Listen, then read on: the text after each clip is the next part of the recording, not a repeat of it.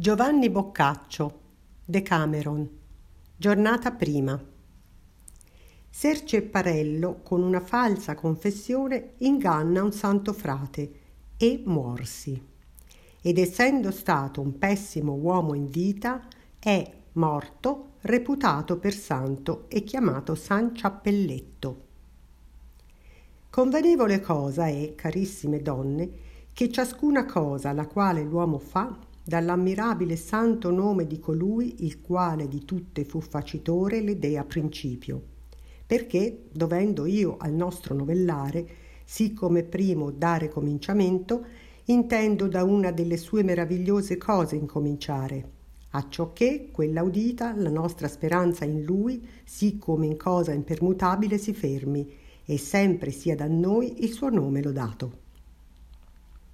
Manifesta cosa è che siccome le cose temporali tutte sono transitorie e mortali, così in sé e fuori di sé esser piene di noia, d'angoscia e di fatica, e ad infiniti pericoli soggiacere, alle quali senza niun fallo né potremmo noi, che viviamo mescolati in esse e che siamo parte d'esse, durare né ripararci, se spezial grazia di Dio, forza ed avvedimento non ci prestasse la quale a noi ed in noi non è da credere che per alcun nostro merito discenda, ma dalla sua propria benignità mossa e da prieghi di coloro impetrata, che sì come noi siamo furono mortali, e bene i suoi piaceri mentre furono in vita seguendo, ora con lui eterni son divenuti e beati alli quali noi medesimi, sì come a procuratori informati per esperienza della nostra fragilità,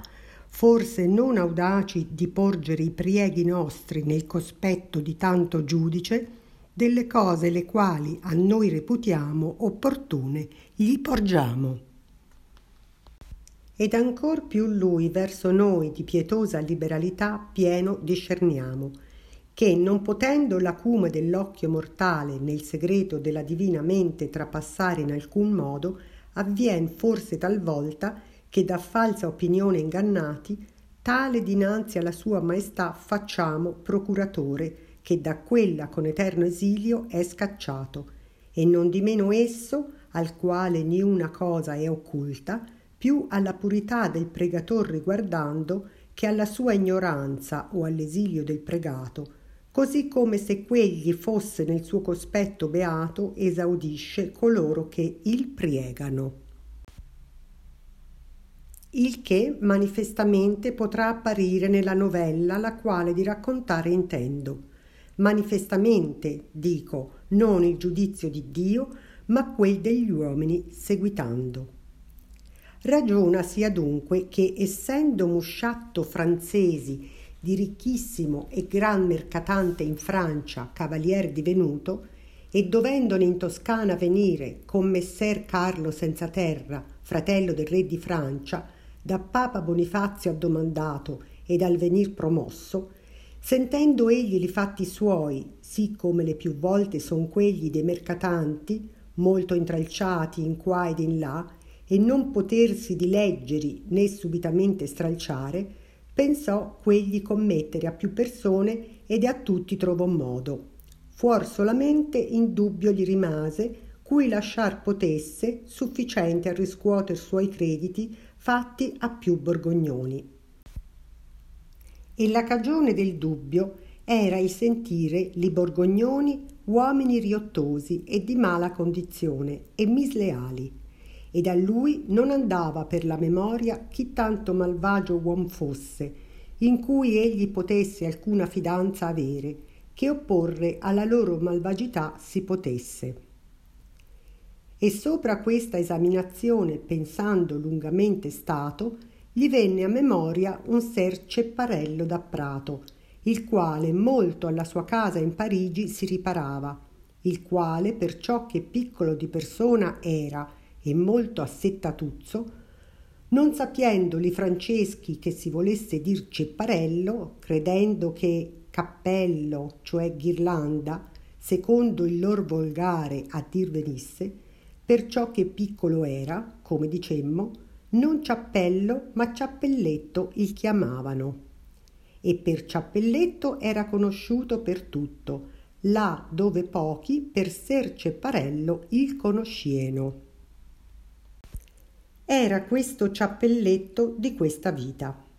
Egli, essendo notaio, avea grandissima vergogna quando un de suoi strumenti, come che pochi ne facesse, fosse altro che falso trovato, de quali tanti avrebbe fatti di quante fosse stato chiesto, e quegli più volentieri in dono che alcuno altro grandemente salariato.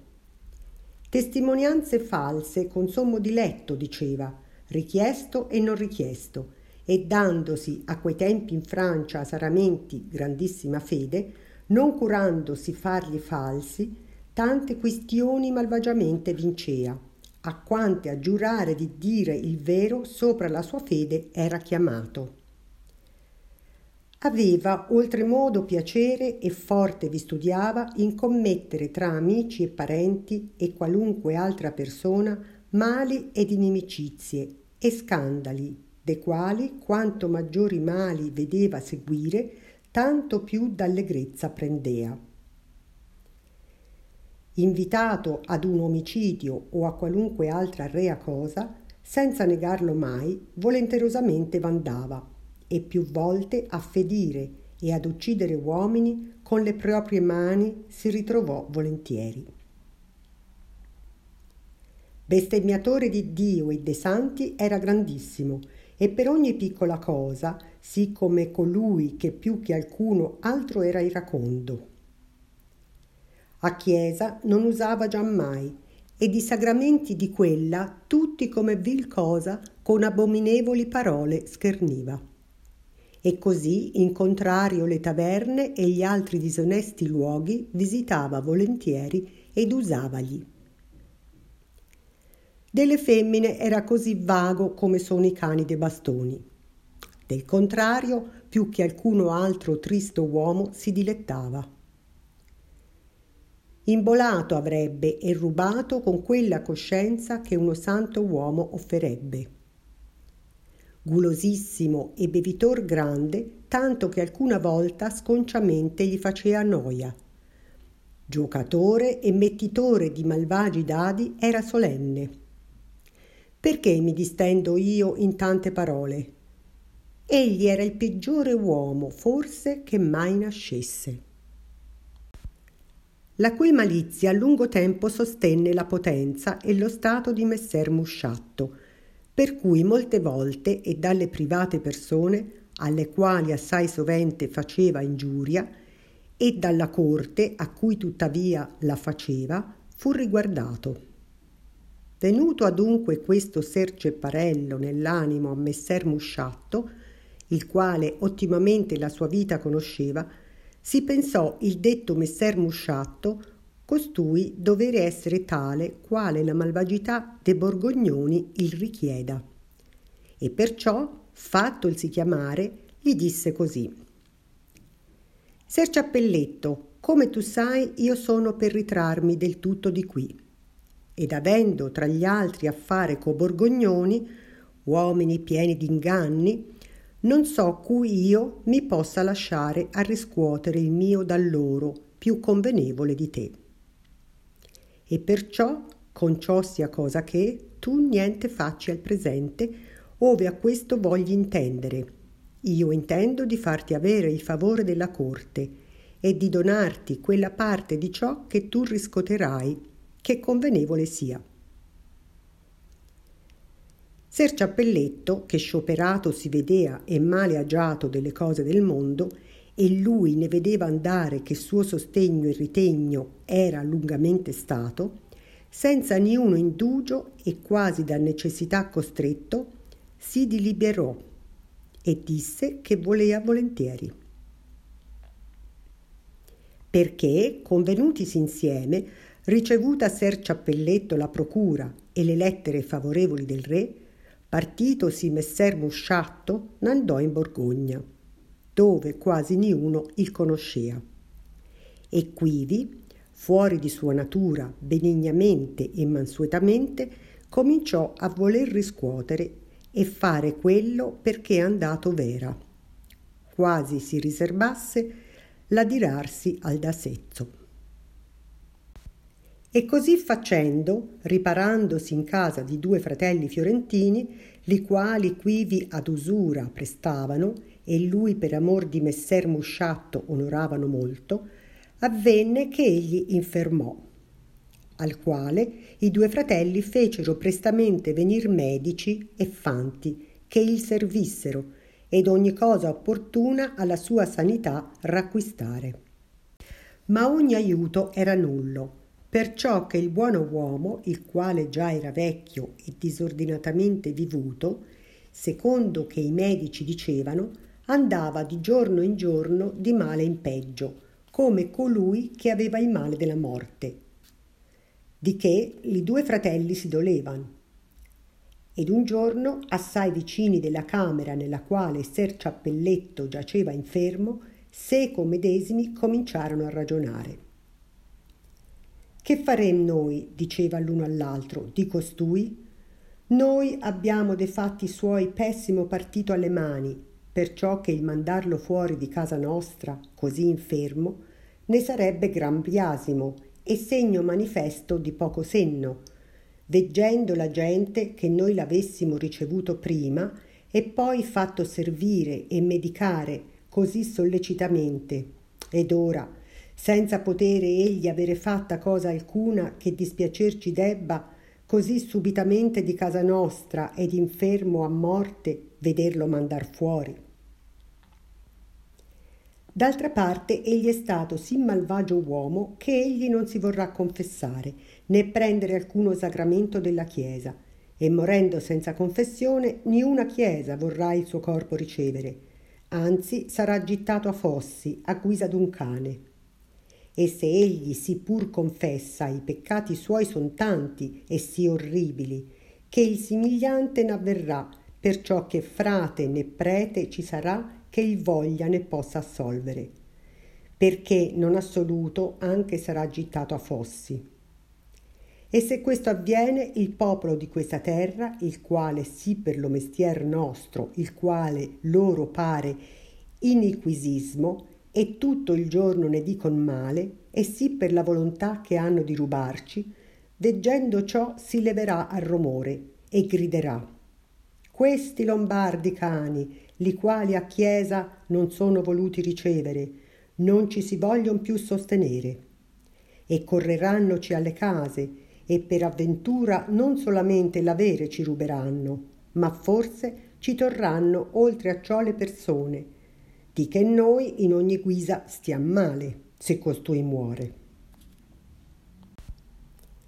Ser Ciappelletto, il quale, come dicemmo, presso giacea là dove costoro così ragionavano, avendo l'udire sottile, siccome le più volte veggiamo averli infermi, udì ciò che costoro di lui dicevano, li quali egli si fece chiamare e disse loro io non voglio che voi d'alcuna cosa di me dubitiate né abbiate paura di ricevere per me alcun danno.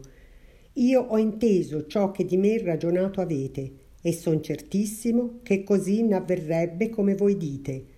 Dove così andasse la bisogna come avvisate, ma ella andrà altramenti. Io ho vivendo tante ingiurie fatte a Domine Dio che per farnegli io una ora in su la mia morte, né più né meno ne farà. E perciò procacciate di farmi venire un santo e valente frate, il più che aver potete, se alcun ce n'è, e lasciate fare a me, che fermamente io acconcerò i fatti vostri e di miei in maniera che starà bene e che dovrete essere contenti. I due fratelli come che molta speranza non prendessono di questo, non di meno se n'andarono ad una religione di frati e domandarono alcun santo e savio uomo che udisse la confessione d'un lombardo che in casa loro era infermo. E fu lor dato un frate antico di santa e di buona vita, e gran maestro di scrittura e molto venerabile uomo, nel quale tutti i cittadini grandissima e speziale divozione aveano e lui menarono. il quale, giunto nella camera dove ser Ciappelletto giacea e dal lato postogli a sedere, prima benignamente il cominciò a confortare ed appresso il domandò quanto tempo era che egli altra volta confessato si fosse. Al quale Ser Ciappelletto, che mai confessato non s'era, rispose Padre mio, la mia usanza suole essere di confessarmi ogni settimana almeno una volta, senza che assai sono di quelle che io mi confesso più. È il vero che poi che io infermai che son passati da otto dì io non mi confessai. Tanta è stata la noia che l'infermità m'ha data. Disse allora il frate, figlio mio, bene hai fatto, e così si vuol fare per innanzi, e veggio che poi si spesso ti confessi, poca fatica avrò d'udire o di domandare. Disse Ser Ciappelletto, Messer lo frate, non dite così. Io non mi confessai mai tante volte né sì spesso, che io sempre non mi volessi confessare generalmente di tutti i miei peccati, che io mi ricordassi dal dì che io nacqui, infino a quello che confessato mi sono. E perciò vi priego, Padre mio buono, che così puntualmente d'ogni cosa mi domandiate, come se mai confessato non mi fossi. E non mi riguardate perché io infermo sia, che io amo molto meglio di dispiacere a queste mie carni, che facendo agio loro, io facessi cosa che potesse essere perdizione dell'anima mia, la quale il mio Salvatore ricomperò col suo prezioso sangue. Queste parole piacquero molto al santo uomo e parvogli argomento di bene disposta mente. E poi che a Ser Ciappelletto ebbe molto commentato questa sua usanza, il cominciò a domandare se egli mai in lussuria con alcuna femmina peccato avesse. Al quale Ser Ciappelletto, sospirando, rispose Padre mio, di questa parte mi vergogno io di dirvene il vero, temendo di non peccare in vanagloria. Al quale il santo frate disse Di sicuramente che il vero dicendo né in confessione né in altro atto si peccò giammai disse allora Ser Ciappelletto, poiché voi di questo mi fate sicuro, ed io il vi dirò, io son così virgine come io uscii del corpo della mamma mia. Oh, benedetto sii tu da Dio, disse il frate, come bene hai fatto. E facendolo hai tanto più meritato quanto, volendo, avevi più d'arbitrio di fare il contrario, che non abbiamo noi e qualunque altri sono quelli che sotto alcuna regola sono costretti. Ed appresso questo il domandò se nel peccato della gola aveva a Dio dispiaciuto. Al quale, sospirando forte, Ser Ciappelletto rispose del sì, e molte volte. Perciò che, con ciò fosse cosa che, egli, oltre agli digiuni delle quaresime, che nell'anno si fanno dalle divote persone, ogni settimana almeno tre dì fosse uso di digiunare in pane ed in acqua, con quello diletto e con quello appetito l'acqua bevuta aveva, e specialmente quando avesse alcuna fatica durata, o adorando, o andando in pellegrinaggio, che fanno i gran bevitori il vino. E molte volte aveva desiderato d'avere cotali insalatuzze d'erbucce, come le donne fanno quando vanno in villa, ed alcuna volta gli era paruto migliore il mangiare che non pareva a lui che dovesse parere a chi digiuna per divozione, come digiunava egli. Al quale il frate disse, Figlio mio, questi peccati sono naturali e sono assai leggeri, e perciò io non voglio che tu ne gravi più la coscienza tua che bisogni. Ad ogni uomo avviene, quantunque santissimo sia, il parergli, dopo lungo digiuno, buono il manicare e dopo la fatica il bere. Oh, disse Ser Ciappelletto, padre mio, non mi dite questo per confortarmi. Ben sapete che io so che le cose che al servigio di Dio si fanno si devono fare tutte nettamente e senza alcuna ruggine d'animo e chiunque altrimenti fa, pecca. Il frate, contentissimo, disse ed io son contento che così ti cappia nell'animo e piacemi forte la tua pura e buona coscienza in ciò. Ma dimmi, in avarizia hai tu peccato? Desiderando più che il convenevole, ottenendo quello che tu tener non dovesti? Al quale Ser Ciappelletto disse Padre mio, io non vorrei che voi guardaste perché io sia in casa di questi usurieri io non ci ho a far nulla, anzi c'era venuto per doverli ammonire e castigare e torgli da questo abominevole guadagno. E credo mi sarebbe venuto fatto se Dio non m'avesse così visitato. Ma voi dovete sapere che mio padre mi lasciò ricco uomo, del cui vivere, come egli fu morto, diedi la maggior parte per Dio. E poi, per sostentare la vita mia e per poter aiutare i poveri di Cristo, ho fatto mie piccole mercatanzie ed in quelle ho desiderato di guadagnare e sempre coi poveri di Dio quello che guadagnato ho ho partito per mezzo, la mia metà convertendo nei miei bisogni, l'altra metà dando loro. E di ciò ma sì bene il mio creatore aiutato, che io ho sempre di bene in meglio fatti i fatti miei. Bene hai fatto, disse il frate, ma come ti sei tu spesso adirato? Oh, disse Ser Ciappelletto, cotesto vi dico io bene, che io ho molto spesso fatto, e chi se ne potrebbe tenere, veggendo tutto il dì gli uomini fare le sconce cose, non servare i comandamenti di Dio, non temere i suoi giudizi? Egli sono state assai volte il dì che io vorrei piuttosto essere stato morto che vivo, veggendo i giovani andar dietro alle vanità e udendoli giurare e spergiurare andare alle taverne, non visitar le chiese e seguir piuttosto le vie del mondo che quella di Dio.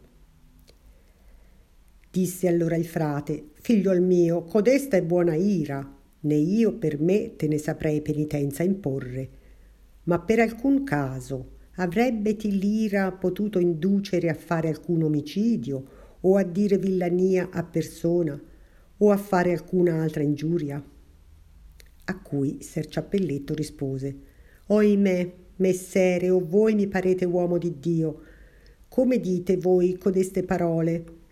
O se io avessi avuto pure un pensieruzzo di fare qualunque se l'una delle cose che voi dite, credete voi che io creda che Dio m'avesse tanto sostenuto? Codeste son cose da farne gli scherani ed i rei uomini, de quali qualunque ora io non ho mai veduto alcuno. Sempre ho detto, va, che Dio ti converta.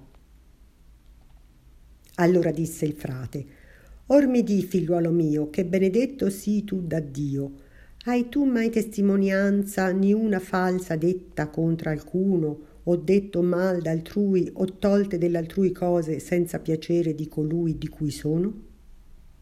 Mai, messer, sì, rispose Ser Ciappelletto, che io ho detto male d'altrui, perciò che io ebbi già un mio vicino che al maggior torto del mondo non faceva altro che batter la moglie sicché io dissi una volta male di lui agli parenti della moglie. Sì gran pietà mi venne di quella cattivella, la quale egli ogni volta che bevuto aveva troppo, conciava come Dio vel dica. Disse allora il frate, Orbene, tu mi di che sei stato mercatante. Ingannasti tu mai persona così come fanno i mercatanti? Gnaffe, disse Ser Ciappelletto, messer sì, ma io non so chi egli si fu, se non che uno, avendomi recati denari che egli mi doveva dare di panno che io gli avevo venduto, ed io messigli in una mia cassa senza annoverare, ivi bene ad un mese trovai che egli erano quattro piccioli, più che esser non doveano. Perché, non riveggendo colui ed avendogli serbati bene uno anno per renderglieli, io gli diedi per l'amor di Dio. Disse il frate, cotesta fu piccola cosa, e facesti bene a farne quello che facesti, ed oltre a questo il domandò il santo frate di molte altre cose, delle quali di tutte rispose a questo modo. E volendo egli già procedere all'assoluzione, disse Ser Ciappelletto, Messere, io ancora alcun peccato che io non v'ho detto. Il frate il domandò quale, ed egli disse, io mi ricordo che io feci al fante mio un sabato dopo nona spazzare la casa e non ebbi alla Santa Domenica quella reverenza che io dovea. Oh, disse il frate, figliuol mio, codesta è legger cosa. No, disse Ser Ciappelletto, non dite legger cosa, che la domenica è troppo da onorare. Però che in così fatto di risuscitò da morte a vita il nostro Signore. Disse allora il frate, O altro hai tu fatto? Messer sì, rispose Ser Ciappelletto, che io, non avvedendomene, sputai una volta nella chiesa di Dio. Il frate cominciò a sorridere e disse, Figlio mio, cotesta non è cosa da curarsene. Noi che siamo religiosi, tutto il dì vi sputiamo. Disse allora Ser Ciappelletto, e voi fate gran villania, perciò che niuna cosa si convien tener netta come il santo tempio nel quale si rende sacrificio a Dio. Ed in breve de così fatti ne gli disse molti, ed ultimamente cominciò a sospirare ed appresso a piagner forte, come colui che il sapeva troppo ben fare quando volea. Disse il santo frate, Figliol mio, che hai tu? rispose Ser Ciappelletto, Oimè, messere, che un peccato m'è rimaso del quale io non mi confessai mai. Sì gran vergogna ho di doverlo dire, ed ogni volta che io me ne ricordo, piango come voi vedete, e parmi esser molto certo che Dio mai non avrà misericordia di me per questo peccato. Allora il santo frate disse, Va via, figliuolo, che è ciò che tu di? Se tutti i peccati che furono mai fatti da tutti gli uomini, o che si debbon fare da tutti gli uomini mentre che il mondo durerà, fosser tutti in uno uom solo, ed egli ne fosse pentuto e contrito come io veggio te, si è tanta la benignità e la misericordia di Dio che confessandogli egli gliele perdonerebbe liberamente, e perciò dillo sicuramente. Disse allora Ser Ciappelletto sempre piagnendo forte, Oimè, padre mio, il mio è troppo grande peccato. Ed appena posso credere, se i vostri prieghi non ci s'adoperano, che egli mi debba mai da Dio esser perdonato. A cui il frate disse, Dillo sicuramente, che io ti prometto di pregare Dio per te. Ser Ciappelletto pur piagnea e non dicea, ed il frate pure il confortava a dire ma poi che Ser Ciappelletto piagnendo ebbe una grandissima pezza tenuto il frate così sospeso, ed egli gittò un gran sospiro e disse Padre mio, poscia che voi mi promettete di pregare Dio per me, ed io il vi dirò. Sappiate che quando io era piccolino, io bestemmiai una volta la mamma mia. E così detto ricominciò a piagner forte disse il frate, o oh figliuol mio, or parti questo così gran peccato? Oh, gli uomini bestemmiano tutto il giorno e Dio, e si perdona egli volentieri a chi si pente d'averlo bestemmiato. E tu non credi che egli perdoni a te questo? Non piagner, confortati, che fermamente se tu fossi stato un di quelli che il posero in croce, avendo la contrizione che io ti veggio, sì ti perdonerebbe egli. Disse allora Ser Ciappelletto, Oimè, padre mio, che dite voi? La mamma mia dolce che mi portò in corpo nove mesi il dì e la notte e portommi in collo più di cento volte. Troppo feci male a bestemmiarla, è troppo e gran peccato, e se voi non pregate Dio per me, egli non mi sarà perdonato. Veggendo il frate non essere altro restato a dire a Ser Ciappelletto, gli fece l'assoluzione e diedegli la sua benedizione, avendolo per santissimo uomo, sì come colui che pienamente credeva esser vero ciò che Ser Ciappelletto aveva detto. E chi sarebbe colui che non credesse, veggendo un uomo in caso di morte dir così? E poi, dopo tutto questo, gli disse: Ser Ciappelletto, con l'aiuto di Dio voi sarete tosto sano, ma se pure avvenisse che Dio la vostra benedetta e ben disposta anima chiamasse a sé, piacevi egli che il vostro corpo sia seppellito al nostro luogo? Al quale Ser Ciappelletto rispose: Messer sì, anzi non vorrei io essere altrove, poscia che voi m'avete promesso di pregare Dio per me, senza che io, avuta sempre spezial divozione al vostro ordine, e perciò vi priego che come voi al vostro luogo sarete, facciate che a me venga quel veracissimo corpo di Cristo, il quale voi la mattina sopra l'altare consacrate, perciò che, come che io degno non ne sia, io intendo con la vostra licenza di prenderlo, ed appresso la santa ed ultima unzione, a ciò che io, se vivuto son come peccatore, almeno muoia come cristiano.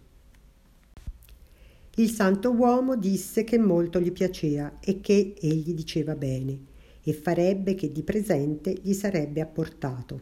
E così fu. Li due fratelli, li quali dubitavan forte non ser ciappelletto gli ingannasse, s'eran posti appresso ad un tavolato, il quale la camera dove ser ciappelletto giaceva divideva da un'altra ed ascoltando leggermente udivano e intendevano ciò che Ser Ciappelletto al frate diceva. Ed avevano alcuna volta sì gran voglia di ridere, udendo le cose le quali egli confessava d'aver fatte, che quasi scoppiavano. E tra sé talora dicevano, che uomo è costui, il quale né vecchiezza né infermità né paura di morte alla qual si vede vicino, né ancora di Dio, dinanzi al giudizio del quale di qui a piccola ora s'aspetta di dovere essere, dalla sua malvagità l'hanno potuto rimuovere. Né far che egli così non voglia morire come egli è vivuto? Ma pur veggendo che si aveva detto che egli sarebbe a sepoltura ricevuto in chiesa, niente del rimaso si curarono. Ser Ciappelletto poco appresso si comunicò e peggiorando senza modo ebbe l'ultima unzione. E poco passato vespro quel dì stesso che la buona confessione fatta avea si morì. Per la qual cosa li due fratelli ordinato di quello di lui medesimo come egli fosse onorevolmente seppellito e mandatolo a dire al luogo de frati e che essi vi venissero la sera a far la vigilia secondo l'usanza e la mattina per lo corpo ogni cosa a ciò opportuna disposero.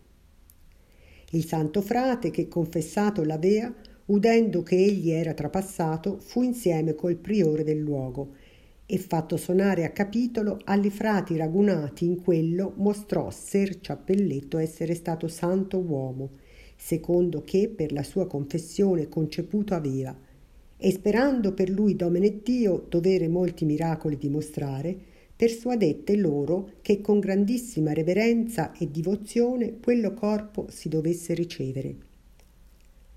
Alla qual cosa il priore e gli altri frati, creduli, s'accordarono. E la sera, andati tutti là dove il corpo di Ser Ciappelletto giaceva, sopra essa fecero una grande solenne vigilia. E la mattina, tutti vestiti co camici e copievali, con i libri in mano e con le croci innanzi, cantando, andarono per questo corpo e con grandissima festa e solennità il recarono a loro chiesa, seguendo quasi tutto il popolo della città, uomini e donne, e nella chiesa apostolo il santo frate che confessato l'avea, salito in sul Pergamo, di lui cominciò e della sua vita, dei suoi digiuni, della sua verginità, della sua semplicità ed innocenza e santità meravigliose cose a predicare. Tra l'altre cose narrando quello che Ser Ciappelletto per lo suo maggior peccato piagnendo gli aveva confessato. E come esso appena gli aveva potuto metter nel capo che Dio gliele dovesse perdonare, da questo volgendosi a riprendere il popolo che ascoltava dicendo E voi, maledetti da Dio, per ogni fuscello di paglia che vi si volge tra piedi, bestemmiate Dio e la Madre e tutta la corte di paradiso. Ed oltre a queste, molte altre cose disse della sua lealtà e della sua purità. Ed in breve, con le sue parole, alle quali era dalla gente della contrada data intera fede, si il mise nel capo e nella divozione di tutti coloro che v'erano che, poiché fornito fu l'ufficio, con la maggior calca del mondo da tutti fu andato a baciargli i piedi e le mani, e tutti i panni gli furono indosso stracciati, tenendosi beato chi pure un poco di quegli potesse avere. E convenne che tutto il giorno così fosse tenuto, acciò che da tutti potesse essere veduto e visitato. Poi la vegnente notte, in un'arca di marmo seppellito, fu onorevolmente in una cappella, ed a mano a mano il dì seguente vi cominciarono le genti ad andare e ad accender lumi e ad adorarlo e per conseguente a botarsi e ad appiccarvi le immagini della cera secondo la promissione fatta. Ed intanto crebbe la fama della sua santità e divozione a lui, che quasi niuno era che in alcuna avversità fosse che ad altro santo che a lui si votasse e chiamaronlo e chiamano San Ciappelletto ed affermano molti miracoli Dio aver mostrati per lui e mostrare tutto giorno a chi divotamente si raccomanda a lui. Così adunque visse e morì Ser Cepparello da Prato e santo divenne, come avete udito il quale negar non voglio esser possibile lui esser beato nella presenza di Dio, perciò che, come che sua vita fosse scellerata e malvagia, egli poté in sullo stremo aversi fatta contrizione, che per avventura il Dio ebbe misericordia di lui, e nel suo regno il ricevette. Ma perciò che questo ne è occulto, secondo quello che ne può apparire ragiono e dico, costui piuttosto dovere essere nelle mani del diavolo in perdizione che in paradiso. E se così è, grandissima si può la benignità di Dio conoscere verso noi, la quale non al nostro errore, ma alla purità della fede guardando, così facendo noi nostro mezzano un suo nemico, amico credendolo, ci esaudisce come se ad uno veramente santo per mezzano della sua grazia ricorressimo. E perciò a ciò che noi per la sua grazia nelle presenti avversità ed in questa compagnia così lieta siamo sani e salvi servati, lodando il suo nome nel quale cominciata l'abbiamo, lui in reverenza avendo, nei nostri bisogni gli ci raccomanderemo, sicurissimi d'essere uditi. E qui si tacque.